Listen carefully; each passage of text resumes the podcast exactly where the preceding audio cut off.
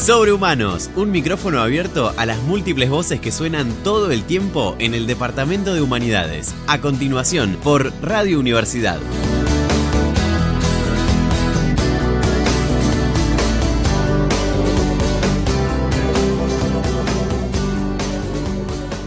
Bienvenidos y bienvenidas a Sobrehumanos en el Aire, el programa de radio del Departamento de Humanidades. Bueno, volví con el con la misma presentación. Volviste con el protocolo. Bueno, bueno, está bien, cada tanto hay que, hay que volver a esa seguridad.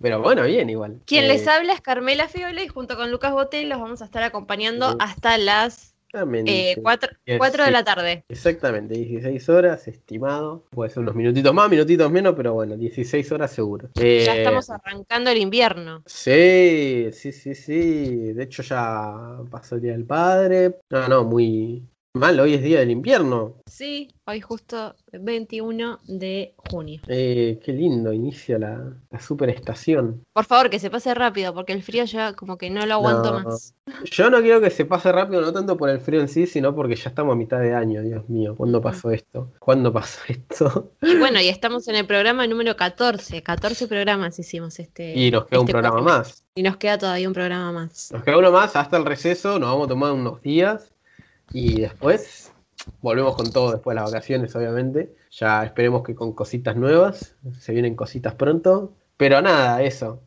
No, no quiero, no quiero. A ver, si todo va bien para este lunes, para ahora que estemos hablando, emitiendo, ya tendríamos el Spotify. Ay, ojalá, Entonces, sí. eso, Ya está, un golazo y no tenemos que luchar más contra ese copyright porque se preguntarán, capaz, algún que otro oyente contado con los dedos diciendo, ¿por qué Sobrehumano ya no sube programas a Instagram TV? Bueno, estamos cansados de luchar con el copyright, nos bochan a cada rato y la verdad, estamos buscando, sí, sí subimos a YouTube, pero bueno, Instagram va a estar difícil. Hmm. Pero estando en Spotify creo que va a ser más fructífero otra plataforma. Así que bueno, esperemos que ya eh, para el momento estemos ahí pum para arriba. Bueno, y hoy tenemos un invitado Un especial. invitado especial Un invitado, que sí. les está hablando. Bueno, pero, pero bueno, muchas gracias por la entrevista, en serio estuvo muy buena, así que se los recomendamos que sigan escuchándonos, porque Lucas nos va, nos va a estar contando un poco de, de su proyecto. ¿Nos querés, querés contar Sí. algo, una introducción? Ah, básicamente les voy a hablar de cómo, cómo se puede elaborar las películas, el cine desde la historia. Que es un poco un, proyecto de investigación que tuve por una beca hace, ya terminé hace poquito. Y mm, nada, eso, creo que mm, ya con Carmen dijimos, bueno, estaría bueno para, para compartirlo. Aparte ya era como un... eh, siempre nos tuvimos ahí como yo un recurso B ante, ante por ahí alguna semana que nos cueste algún invitado. Así que nada, está, está. Bueno, nada, no sé, ustedes dirán, me, me- me reclamarán luego. Pero bueno, básicamente eso estuve hablando. Bueno, y también tenemos nuestro micro poético Micro con. Mariela Rodríguez. Eh, Mari ya había estado en Sobrehumanos con Lourdes cuando fue lo de Emergentes. Y también, dato aparte, es la novia de Matías Mugione que estuvo en el micro poético El anterior. Exactamente, así que muchísimas gracias a ambos. O sea, hablo también para, para el programa, para el programa pasado, pero bueno. eh, buenísimo que se hayan prestado para, para esta ocasión. Bueno, no sé, si querés, sin más, nos Bueno, escuchamos.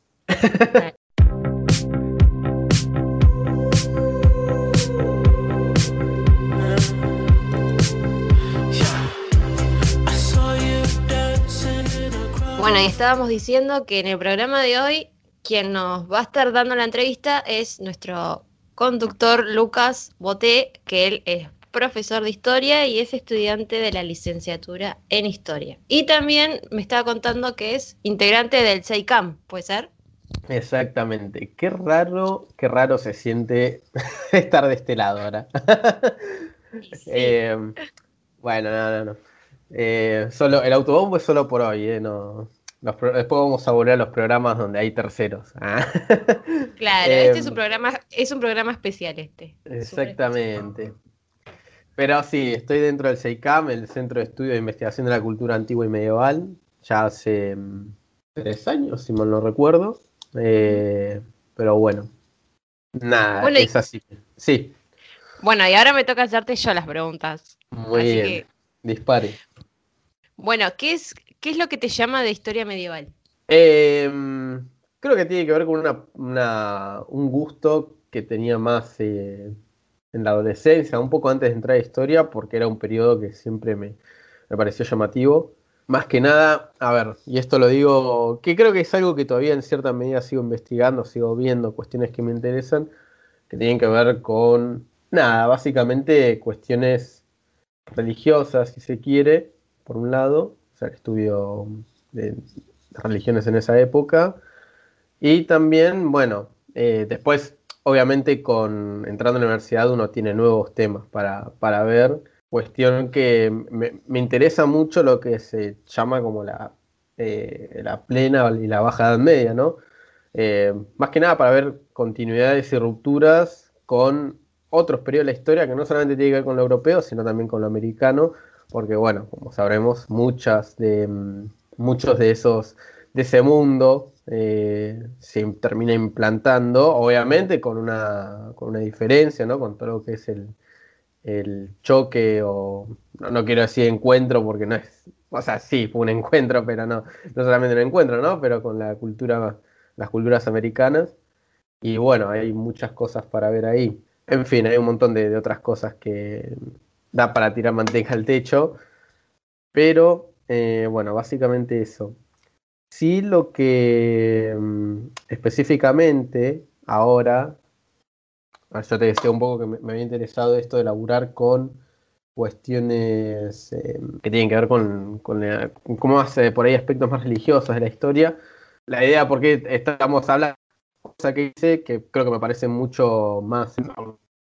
No, me gusta el otro porque es, obvio, pero por ahí para darle una vuelta más... Sí, se quiere una vuelta mucho más cotidiana que tiene que ver las relaciones que hay entre la historia y el cine, que tiene que ver lo que yo estoy hablando con historia medieval. Sí, decime, perdón que. No, bueno, ¿y este, esto va a ser tu tema de tesis o es un tema de investigación aparte que vos estás haciendo? Eh, la verdad no tengo decidido todavía. Sí, obviamente lo voy a presentar. A ver, no, lo estoy, no estoy especificando todavía, pero básicamente es esto. Em, yo cuando realicé eh, metodología, a la, materia. Bueno, nada, yo pensaba hacer algo relacionado a los temas que me gustaban, obviamente, y pensando, proyectando para la, tesina, que básicamente lo que a mí me interesaba era estudiar eh, las herejías de eh, la Baja Edad Media, más que nada de, España, eh, las relaciones que hay entre la Inquisición, la persecución religiosa y bueno, nada, cuestión. ¿Qué pasa? La factibilidad del trabajo me llevó a que en un cuatrimestre, que encima estaba haciendo las prácticas y estaba con la cabeza en eso, y un montón de cuestiones, dije, bueno, eh, conseguir una fuente que me permita laburar esto es un trabajo muy amplio que para una materia cuatrimestral no me va a dar. Hablando con los profes, eh, bueno, eh, se imaginaba Silvina Jensen y Leandro y Grecia, que son después también está Teresita, ¿no? Pero más que nada salió con ellos. Eh, de hecho, Silvina, me acuerdo, me dijo, ¿y por qué no lo agarras del lado estos temas que te interesan del cine?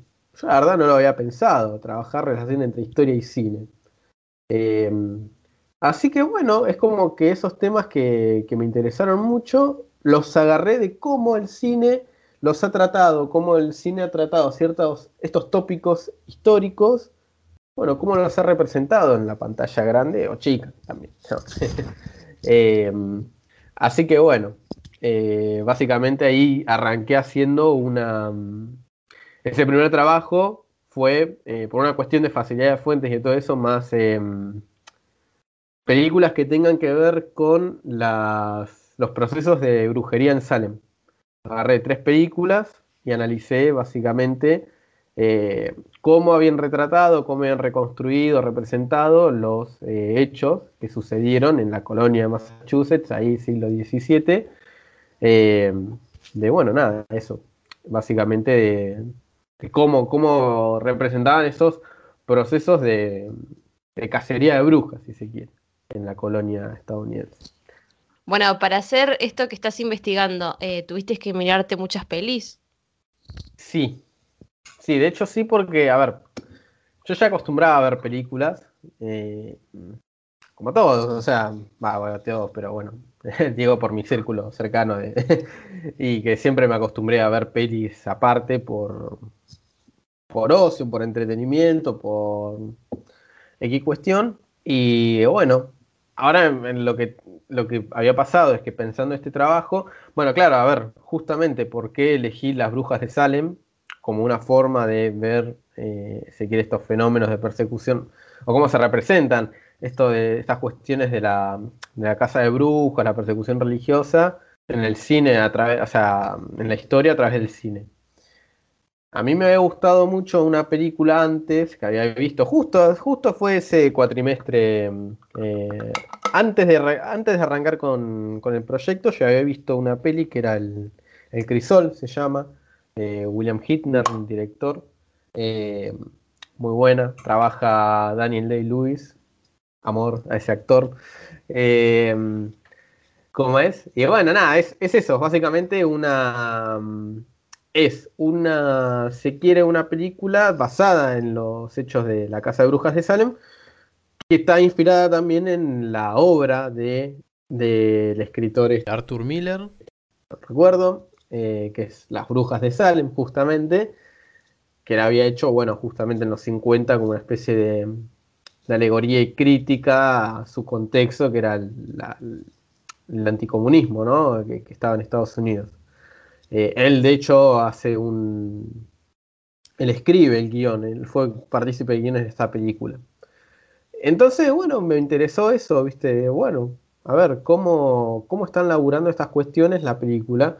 Y ahí empezar a ver, ¿no? Eh, cómo, cómo eh, cómo el discurso histórico, cómo la, historia escrita que nosotros conocemos tiene puntos de contacto o no con esas, esas obras o esas interpretaciones de la historia que hace el cine. Eso fue en un primer momento que, bueno, me tuve que ver esa peli, me encontré otra también, una, de, una francesa que es de la década del 50 también. Esa muy interesante porque el guion lo escribe Jean-Paul Sartre, el filósofo, ¿no? Eh, y un documental canadiense, perdón, no es documental, es miniserie. Eh, digo documental porque a veces tiene como partes medias que trata de, reconstruir. Eh, a veces parece un poco documental, pero en realidad tiene mucha ficcionalización atrás. Hay actores y todo. Que bueno, nada, como que mm, básicamente elegí esas tres películas. El proyecto se basó en eso, ¿no? Ver cómo reconstruían la historia de las brujas de Salem. Yo lo contrasté con eh, los, escritos o artículos o, bueno, los conocimientos propios de la disciplina de la historia que han abordado eh, los hechos de, Casa de Brujas. Eso por un lado. Después, ¿qué pasa? Yo ese trabajo, obviamente me sirvió para probar la materia, todo, me quedé chochísimo. Y justo ese año había salido, eh, justo el mismo año que lo estaba haciendo, un llamado de becas eh, becas para estudiantes avanzados, eh, introducción a investigación, la que era la UNS, ¿no? con la Secretaría de Ciencia y Tecnología. Básicamente, nada, era, era eh, presentar un plan de trabajo donde puedes presentar un proyecto y bueno, ahí ver si queda la beca o no. Yo la verdad no tenía mucho... No, me, de hecho me, me, había, me lo había dado, eh, me lo habían mostrado así, diciendo, che, mira, está bueno para que tires algo acá, no sé qué. Bueno, lo hice de onda, viste, no. Pero ¿qué pasa? Como yo me, dedico más al área medieval y tengo más formaciones en estudios, dije, bueno, ¿qué tengo que hacer? O sea, porque las brujas de Salem no es el periodo por ahí que más trabajo, eh, porque es más de historia americana y colonial, ¿no? Eh, no es por ahí tampoco el que más me interesa. Y claro, y volví a ese interés que yo tenía, que era de ver los fenómenos de herejía y de persecución religiosa en la baja Edad Media, que bueno, básicamente dije, bueno, ¿por qué no agarro y veo cómo las películas han, eh, se quiere, reconstruido, representado lo que tiene que ver con eh, las, las prácticas de la Inquisición o eh, cómo han hecho casas de brujas, más que nada eh, la temprana modernidad, siglo XVI, un poco porque ahí también me toco, toco un poco por ahí.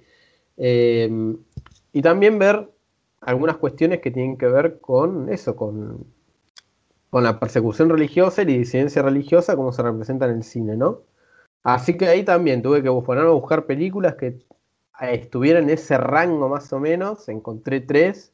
Eh, bueno, básicamente me sirvieron para legitimar el proyecto, justificarlo, mejor dicho. Y bueno, básicamente eso, o sea, es el trabajo que había hecho con las brujas de Salem para un trabajo, para una materia, le hice unos retoques, obviamente, y eh, con, esos conocimientos con los que habían trabajado, los formulé para presentar en esta beca a mi espacio de investigación. Y bueno, la verdad tuve, tuve la suerte y tuve el visto bueno, y bueno, fui becario, de, obtuve esa beca y estuve trabajando con ese proyecto, así que estuve todo el 2020 de la pandemia hasta hace un par de meses, y bueno, todavía sigo porque eh, la idea de esto es presentarlo por ahí en otros, en una revista, publicarlo, ¿no? Pero nada, estuve básicamente viendo esas cuestiones, viendo tres películas, muy lindas por cierto, eh, pero bueno, es, eh, es estar con la pantalla mucho, mucho rato, mucho colirio, necesité más allá de las cosas virtuales que hace la pandemia. Bueno, igual fue como un montón de cosas medievales, así que más o menos, eh, nada, ¿cuál es el tema bien del proyecto? El tema específicamente, o sea, sintéticamente, mejor dicho, básicamente, yo lo que quise eh, ver es cómo las, las, películas, tres películas, que son más que nada películas europeas, eh, reconstruyen, representan hechos históricos que tienen que ver con eh, la persecución religiosa y la disidencia religiosa eh, y un poco también la violencia que hay atrás, o sea, cómo, cómo las representan, cómo las, cómo, cómo la historizan, por así decirlo. Y ahí contrastar con eh, cómo esas interpretaciones que hacen esas películas de ese pasado, básicamente, qué puntos de contacto se pueden establecer con el conocimiento histórico y, bueno, la historiografía actual, ¿no? Te doy un ejemplo. A ver, hay una película que yo, la primera película que investigué se llama Quelarre, es una película del 84, no recuerdo, dirigida por Pedro Lea, es un director vasco, un director vasco que ha tenido experiencia antes, él, eh, él ha trabajado mucho con el cine, un poco de cine fantástico, algo del cine de terror, juega mucho con el folk, que él es vasco, obviamente. Y bueno, básicamente hizo una, esta película que narra eh, cómo un, básicamente la, el, en, bueno, en territorio vasco del siglo XVI, principio del siglo XVI, ¿no? Principio del 1500, eh, mediados, mejor dicho. Bueno, eh, cómo básicamente un, un señor feudal trae, si se quiere, la, o busca atraer a la Inquisición a su territorio para eh, hacer una casa de, infieles, si se quieren, de, brujas en, cierta medida. Eh, que bueno, son. ¿Qué pasa? Hay mucho. Hay mucho de mm, cómo las, las personas, eh, si quieren, las comunidades campesinas de la zona tienen otras prácticas, otras creencias, por eso se llama Aquelarre incluso, porque está la clásica imagen de que todas las noches se juntan en una cueva, hay una mujer que es la, como la, más, eh, la, más, eh, sí, vieja diría uno, la, más, la más grande, la mayor, que tiene ciertos conocimientos que bueno, son conocimientos que son propios de esa época, ¿no? Que tienen que ver con la, curación, son parteras, son bueno, nada, un montón de saberes que a la vez eh, se mantienen con ciertas prácticas que no necesariamente tienen que ver con prácticas religiosas, digo, ¿no? O de la religiosidad, que no necesariamente están identificadas con el cristianismo católico.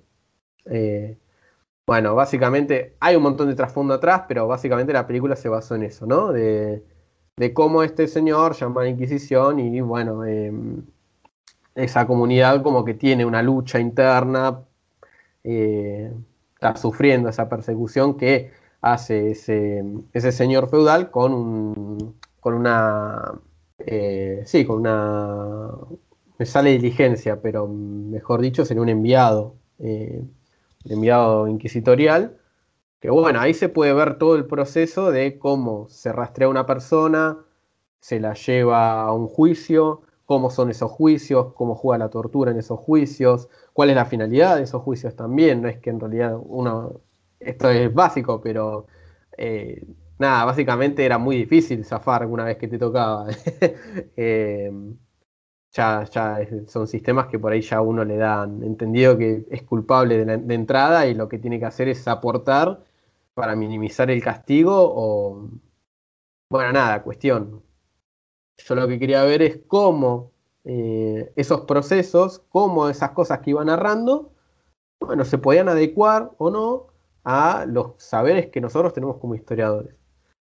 Vos por ahí me preguntabas cómo se puede dar esta relación y no quiero ser muy engorroso, pero creo que esto clarifica muy bien. Em, hay, hay una tesis muy sostenida, muy tradicional, que es de Marvin Harris, el antropólogo, que decía que básicamente los procesos de caza de brujas eh, en realidad es una forma que tenían eh, los sectores de la elite, los sectores dominantes, para, bueno, básicamente eso, em, distraer a la población de que había brujas, un enemigo interno, una suerte de enemigo interno si se quiere, para que los malestares que había a partir de esa desigualdad social eh, no se los culpara a ellos, a las élites, que son las que concentran la riqueza y son las que tienen esa, si quiere, esa responsabilidad o bueno, esa, mm, ese factor que contribuye en ese factor de desigualdad, eh, bueno, sino como una forma de distraerlos y que, nada, eh, básicamente, en vez de que, para hacerlo simple, en vez de que los prendan fuego a ellos, prendan fuego a otra gente. y que en realidad ellos no creían en la brujería. Eh, ellos en realidad pensaban que ellos lo inventaron y saben que es un bolazo, por así decirlo. Esa tesis hoy eh, hace agua en muchas partes, fue una de las primeras grandes tesis que trataba de explicar, según Marvin Harris, porque en realidad hubo muchas, históricamente hubo muchas, muchos sectores de la elite que se acusaba a sí mismo de brujería.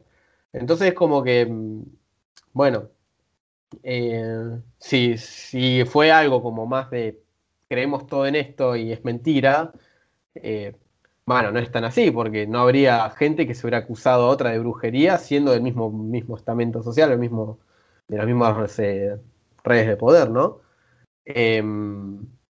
Bueno, pero básicamente eso. Pero, ¿qué pasa? Esa tesis de Harris Marvin, a veces eh, hay casos que se pueden contrastar o no. Lo que importa es que Pedro Lea, en esa, en esa, en esa película, da a entender que el señor feudal en realidad llama a la Inquisición porque en realidad no cree eh, en ciertas prácticas mágicas, no creen que en realidad estas comunidades que se juntan en cuevas tengan el poder para hacer un daño o son enviados del demonio. En realidad lo hace por una cuestión que quiere quitarle las tierras. Y si quiere quitarle las tierras, lo que tiene que hacer es sacarlos de, la comunidad, de expulsarlos, sea a partir de un juicio o eh, una expropiación, si quiere que hay. Entonces, bueno, ahí como que es muy incrédulo, si se quiere. En realidad él, no cree que, postas tengan, o al menos a entender la película, que no, que no tienen el poder de hacer maldad o de, impulsar un acto así de llamar al demonio. Bueno, uno puede ver que hay un contacto con la tesis de Harris Marvin.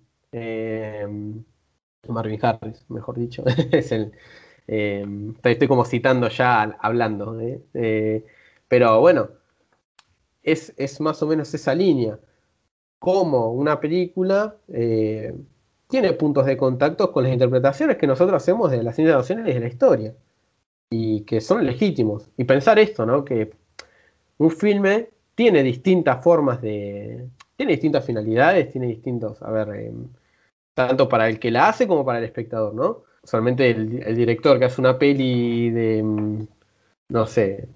Hay, hay, hay, directores que hacen pelis que tienen que ver con este ámbito, con estos temas, pero lo hacen con una cuestión de, buscar generar terror o buscar eh, generar distintas cuestiones que no, no se ponen tanto a reflexionar la historia en sí, si bien hay una reflexión de historia porque tocan temas tópicos históricos, pero bueno, nada, eh, tiene una finalidad distinta y así como el espectador tiene otra finalidad que no es, che, quiero aprender historia para ver esta película. eh, o no, mejor dicho, quiero ver esta película para aprender historia. Eh, en realidad, la mayoría de nosotros vemos pelis como una especie de entretenimiento, escape. Ahora, por suerte, con internet también hay mucho de esto, ¿no? De, hacer la crítica de pelis o, ver las pelis en otra, en otra clave, que está muy bueno. Eso creo que ha sido muy, muy copado para el internet, ¿no? Eh, que tiene que ver con, con fomentar, si quieren, esas, esas cuestiones. Eh, pero bueno, nada, la realidad es que por mucho tiempo y todavía lo sigue siendo, es una, un medio de escape. Pero la idea es ser conscientes de que eh, aún así eh, reconstruyen, si se quiere, o tienen, un, tienen valores, hay una subjetividad, hay una interpretación de la historia y que esas nos llegan representaciones sociales, básicamente, a partir de eso. Y así vamos a pensar, así se puede pensar la historia también. Hay gente que conoce más eh, periodos históricos por haber visto películas que por haber leído libros de historia. Y creo que es algo que no. Bueno, que esto es básicamente. Eso también otra cosa que podemos hablar, ¿no? Cómo los historiadores han parado. Bueno, ¿por qué estoy haciendo yo lo que estoy haciendo? No soy, no, es que soy iluminado. O sea, eh, ya este es un debate que ya viene desde los años 50 más o menos, de entender que, la, que las películas tienen una interpretación histórica, dan una valoración histórica, tienen un valor en ese sentido y lo que menos podemos hacer los historiadores nosotros es decir, che, no, esto no, esto no es historia y dejarlo ahí. No, porque en realidad da un sentido del pasado y sigue siendo un, potente otorgador de sentidos del pasado, que lo tiene la mayoría de la gente, ¿no? Eh, que está bueno que no, no, tengamos que mirar para otro lado, sino darle bola, está muy interesante.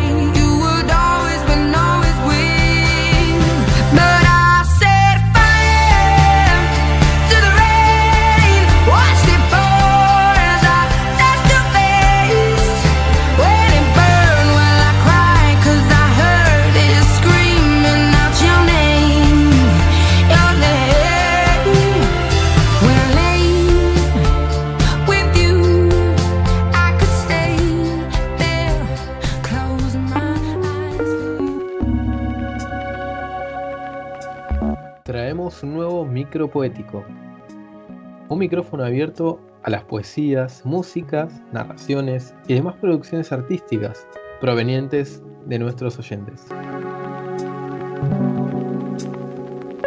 Hoy contamos con la participación de Mariela Rodríguez. Ella es profesora en artes visuales y también es ilustradora. En su Instagram, maribr-bajo, comparte sus producciones.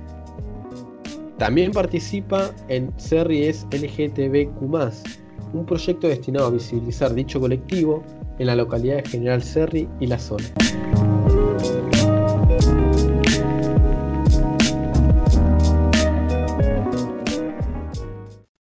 Una de mis fantasías es que vayamos al Hipertehuelche, aunque no compremos nada, realmente no importa. Nos subimos a un colectivo, recorremos sectores alejados y vamos a ese lugar con tantas cosas. Imaginamos qué podemos comprar para nuestra hipotética casa, leemos los nombres graciosos de algunas marcas, recorremos cada pasillo sin saber bien qué buscamos. Quiero perderme ahí y que nos vean perdidos paseando por el hipertehuelche. Hoy fuimos a la Cope de Belgrano, juntos pero separados. No sabíamos si permitían entrar a parejas o familias. La nueva normalidad, ¿no? Estoy buscando sobresaborizante sabor carne y no los encuentro por ningún lugar, por lo que entré a esta sucursal. Me adelanté media cuadra y pasé primera. Te miden la temperatura y te ponen alcohol en las manos. Caminé lento, fingí ver unas cosas y después entraste. No me veías hasta que sí. Fuiste a un lado, yo a otro, y esa farsa continuó hasta que vimos a grupos juntos. No encontré lo que necesitaba, pero sí vi cosas interesantes que no hay en la sucursal de Serri a la que voy de vez en cuando. Azúcar mascabo, arroz condimentado, harina de arvejas, otros cereales. Fue una aventura, como siempre. Me contento y conformo con muy poco.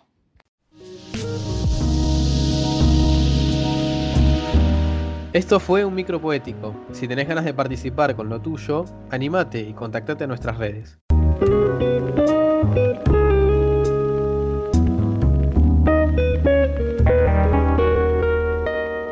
Bueno, y estas películas que decías son del 80, ¿no? Esta sola, la de Aquelarre. Esta sola. Eh, Y ahora- No, sí. quería saber si en la, en la actualidad hay producciones así de, de temas medievales en películas. Sí. Series. sigue. series. Sí. Ah, las series, claro. Por ahí hay que ver eso también, no solamente... A ver, una película no solamente toca historia, si dice, uy, quiero reconstruir este hecho histórico, no, porque a veces son ficciones históricas.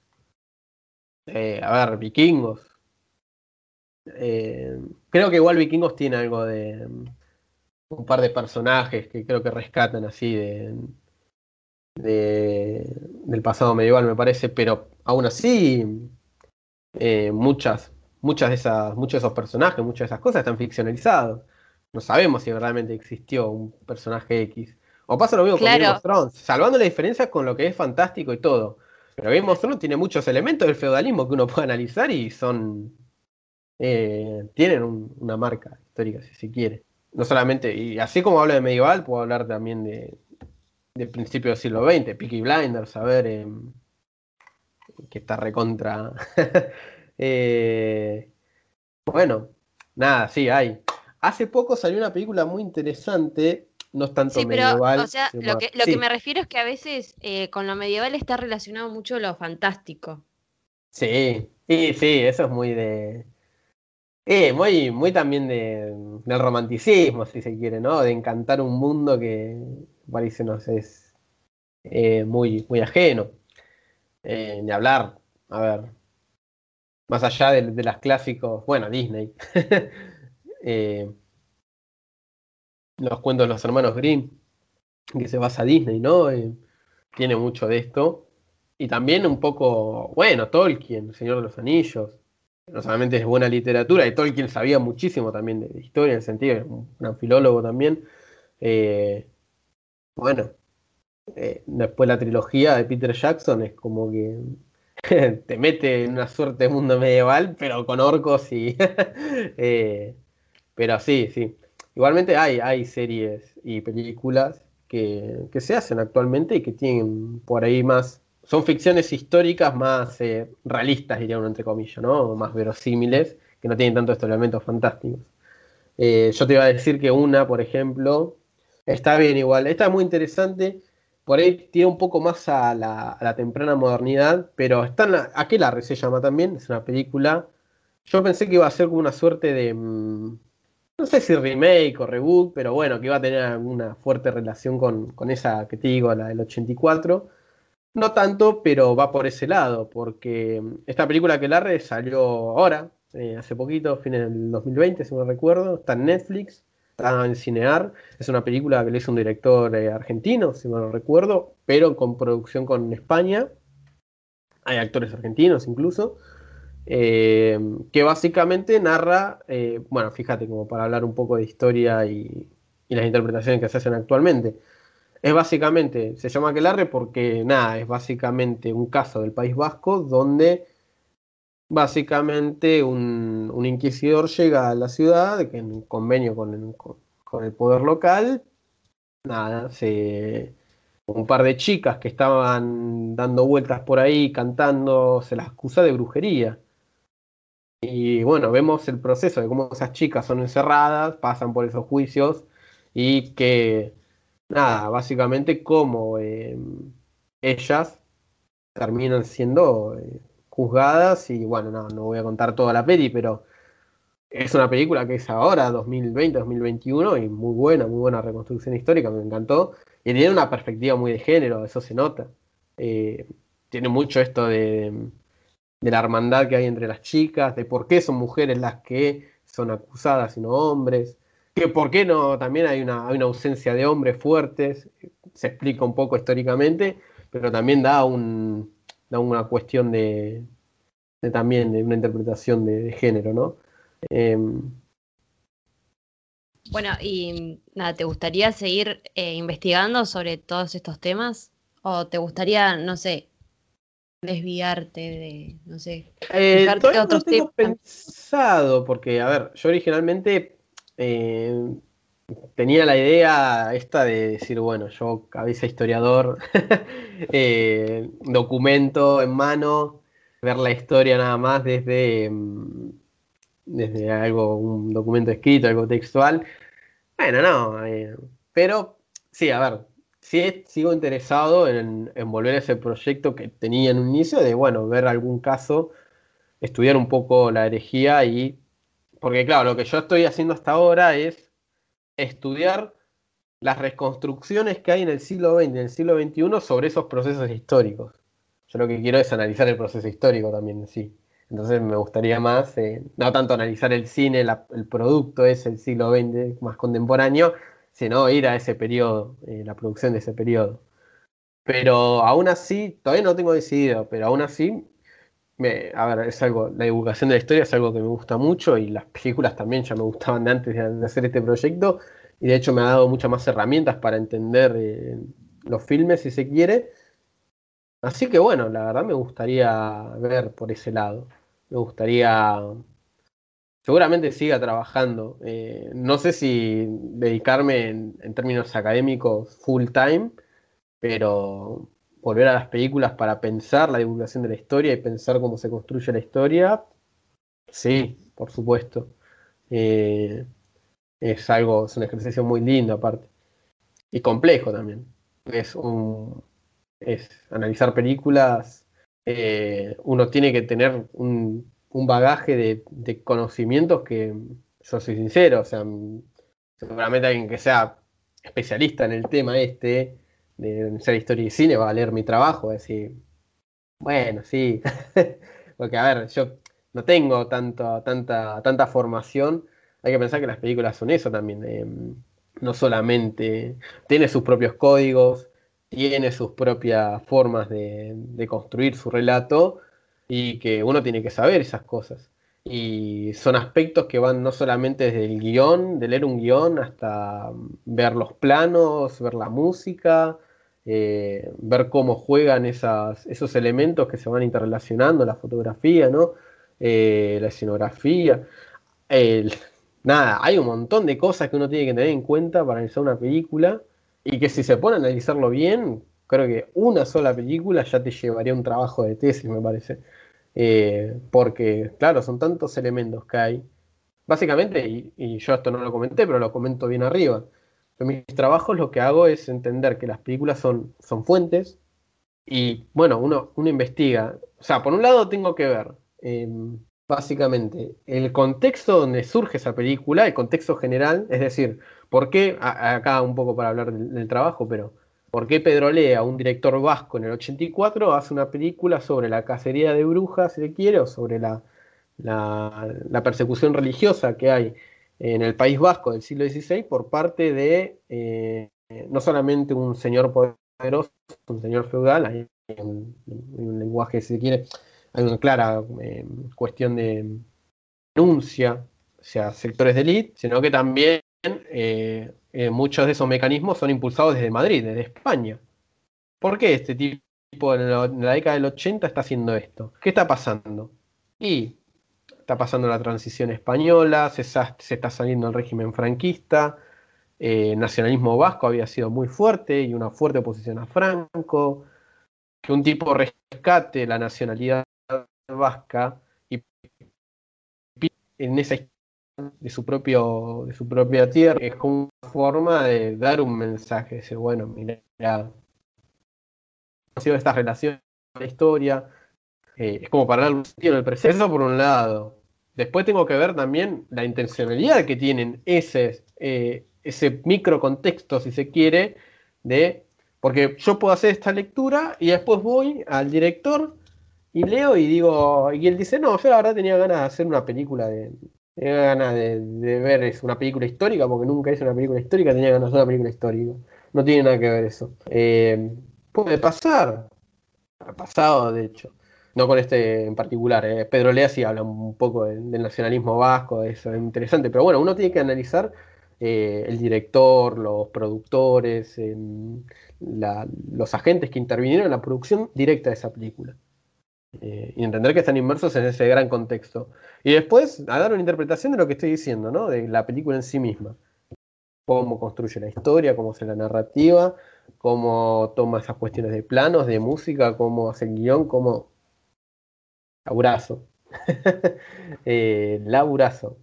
Pero muy bueno, es, eh, es, linda práctica en ese sentido.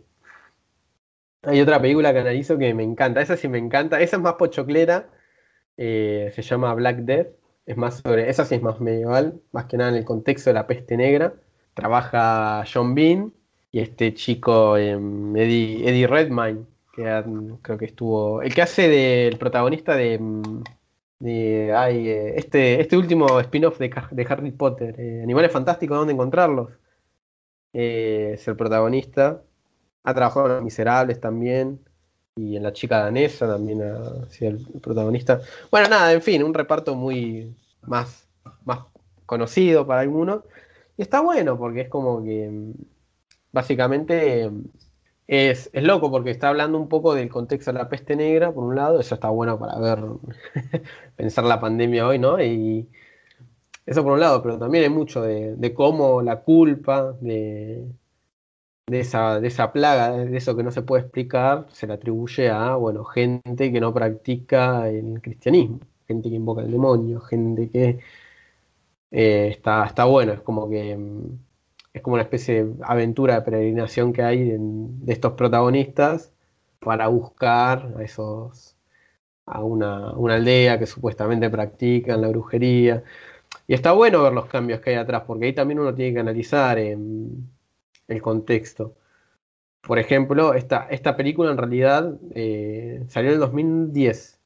Ya desde el 2005 se estaba planificando pero eh, había un director antes, el director terminó haciéndolo Christopher Smith, se llama, un director bastante, eh, muy mucho del cine, más de thrillers, acción, pero en realidad iba a ser una película sobrenatural, ¿no? la idea es que esta, este, este grupo de soldados, de, guerreros, iba a buscar a ese poblado donde supuestamente estaba lleno de paganos y se va a encontrar con, con zombies, con nada, un montón de, bien, bien, bien sobrenatural. Y bueno, hubo un cambio de director, Christopher Smith, y dijo, no, vamos a hacerlo más realista. Terminó siendo una peli más cruda, más violenta. Y yo creo que mejor fue un giro acertado porque, no sé, le da más verosimilitud y más... Nada, por ahí, a mí me parece más interesante cuando lo hacen más a ver, bueno, esto creo que lo dicen varios, ¿no? Pero la historia siempre supera la ficción, la realidad siempre supera la ficción. O sea, hay muchos más casos históricos eh, que te pueden hacer temporadas de Netflix o películas a lo loco, ¿viste? Eh, pero bueno, nada, eso. Está muy bueno pensar eso. Bueno, y como para ir cerrando, eh, nada, ¿qué, recomendarías para, para alguien que le interesa la historia medieval? Y el cine, o sea, no, te estoy hablando de, sí, una peli. Una peli. Bueno, esta Black Death, obviamente, se recontra recomiendo. Em, hay una que se llama The Outlaw King, que está, bueno, trata un poco del contexto de Escocia. Eh, es reciente, creo que 2018, 2019. Eh, está buena, tiene escenas de acción. Después, bueno, tenés las clásicas, a ver, eh, clásicas que parecen un poco más pochocleras, pero ahora sí tiene un valor interesante. Eh, Robin Hood, por ejemplo. Hay un montón de pelis de Robin Hood, pero eh, ver, por ejemplo, la, última, la del 2000, 2007, 2008. A ver, tiene errores groseros, obviamente, pero aún así a mí me, a mí me puede ver ese, tipo de películas así pochocleras. ¿eh? No, no estoy mandando como para decir, oh, tiene que ser recontra adecuado históricamente. Estaría bueno, pero. Eh, nada, estoy pensando en pelis así como. Nada que ver, pero. Monty Python, Los Caballeros de la Mesa Cuadrada, ah, traducido. Peli de comedia muy buena, muy, muy, muy copada, véanla. Eh, y bueno, creo que por ahora eh, esas serían algunas que, pienso ahora, eh, porque la verdad si, si tengo que ponerme a pensar bien, y hay varias. Eh, pero bueno, todo depende del género, ¿viste? Hay gente que... Bueno, esto es un poco lo que hablamos la, emisión anterior con Esteban, ¿no? También hay que pensar en qué género le gusta a uno. Algo que le gusta más la acción. Bueno, a ver, eh, otra que también tiene muchos errores, pero más repuede. Eh, esta con Mel Gibson, Corazón Valiente, ¿no? Eh, recontra conocida y es como. Eh, no, pero bueno, hay, mucho, hay mucho. Y hablar de pelis que no tengan que ver con el periodo medieval, porque también eso. Eh, así como arranqué con esta, estas cuestiones, después, ya te digo, empecé a ver otras pelis de otros contextos que, nada, tan zarpadísimas. Por ahí fuera de la historia medieval, el cine de Ken Loach, Ken Loach, por ahí está, está muy bueno. Hay una película que habla mucho sobre el, es del este, eh, Cillian Murphy, antes de ser un Peaky Blinder, era un, guerrillero irlandés. Eh, es en el contexto de la guerra, la guerra de independencia irlandesa en 1917 y la guerra civil después. Y es una película muy, muy zarpada, véanla.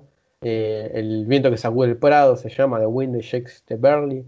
es muy linda película esa, muy linda, muy, muy fuerte también, pero eh, es un, creo que es un buen ejemplo de cómo historia y cine se relacionan también. Hay bastante para ver.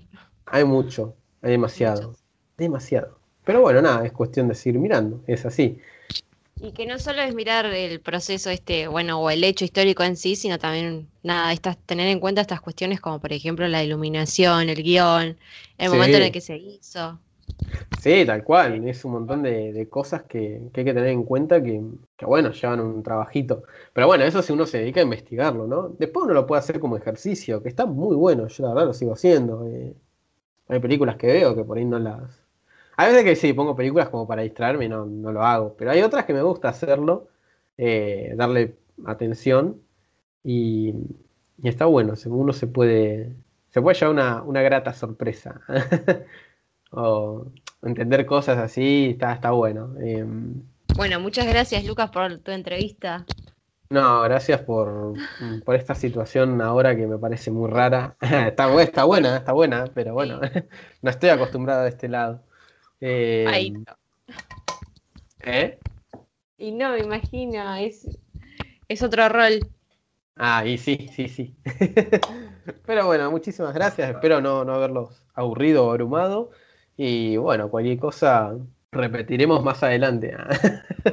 sí. Eh, pero... Si quieren saber, o si quieren, no sé, saber algo más sobre alguna película o algo, le escriben a Lucas tranquilamente. Sí, igual hay muchos cinéfilos copados en, en, Humanidades.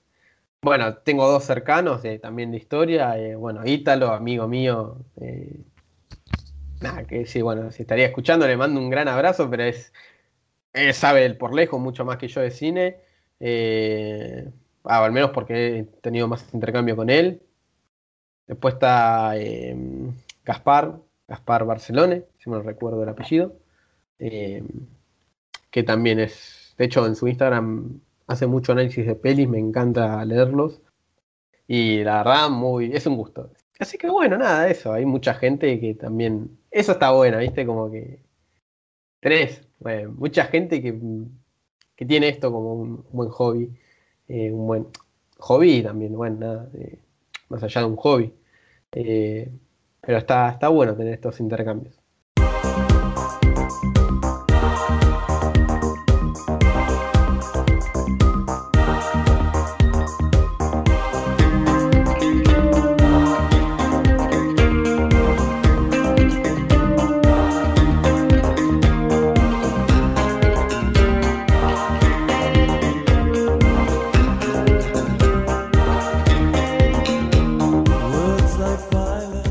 Bueno, hoy tuvimos un programa bastante cargadito igual, ¿eh? O sea, la entrevista estuvo muy buena, fructífera y fue bastante, bastante información me parece, ¿no? Y puede ser. Eh, sí, sí, bueno, pasa que con estas cosas, bueno, como todo, ¿viste? Da para hablar y cortar tela, pero, pero bueno, espero que les haya servido útil, haya sido útil, o que les haya gustado, que bueno, dijeron, ah, mira qué interesante, esto estaría para, para aprender un poquito el bichito de la curiosidad. Exacto. Bueno, así que bueno, muchas gracias Lucas, ante todo por, haber, por habernos contado un poco más de esto. Le agradecemos a Mariela también por el micro poético, por haber sido parte, y les agradecemos también a nuestros operadores, eh, nada, por, por siempre hacernos el aguante y, y bancarnos todavía. Sí, la verdad, bueno, ya queda poquito, un receso van a tener de bancarnos. Em, pero bueno, nada, eso, básicamente. Eh, espero que anden bien. Eh, ah, eso, hoy es la última, un aviso, hoy es la última función, si no recuerdo, de Mujeres de Pelo Suelto en Instagram, se encuentra así. Es una función online. bueno, eh, bueno, Mariela Rigano, que estuvo la otra vez en, nuestro, nuestro programa, así que ella participa ahí con, bueno, un par de, personas más, eh, compañeras. Así que esperemos que, que bueno, si hoy 19.30, si no recuerdo.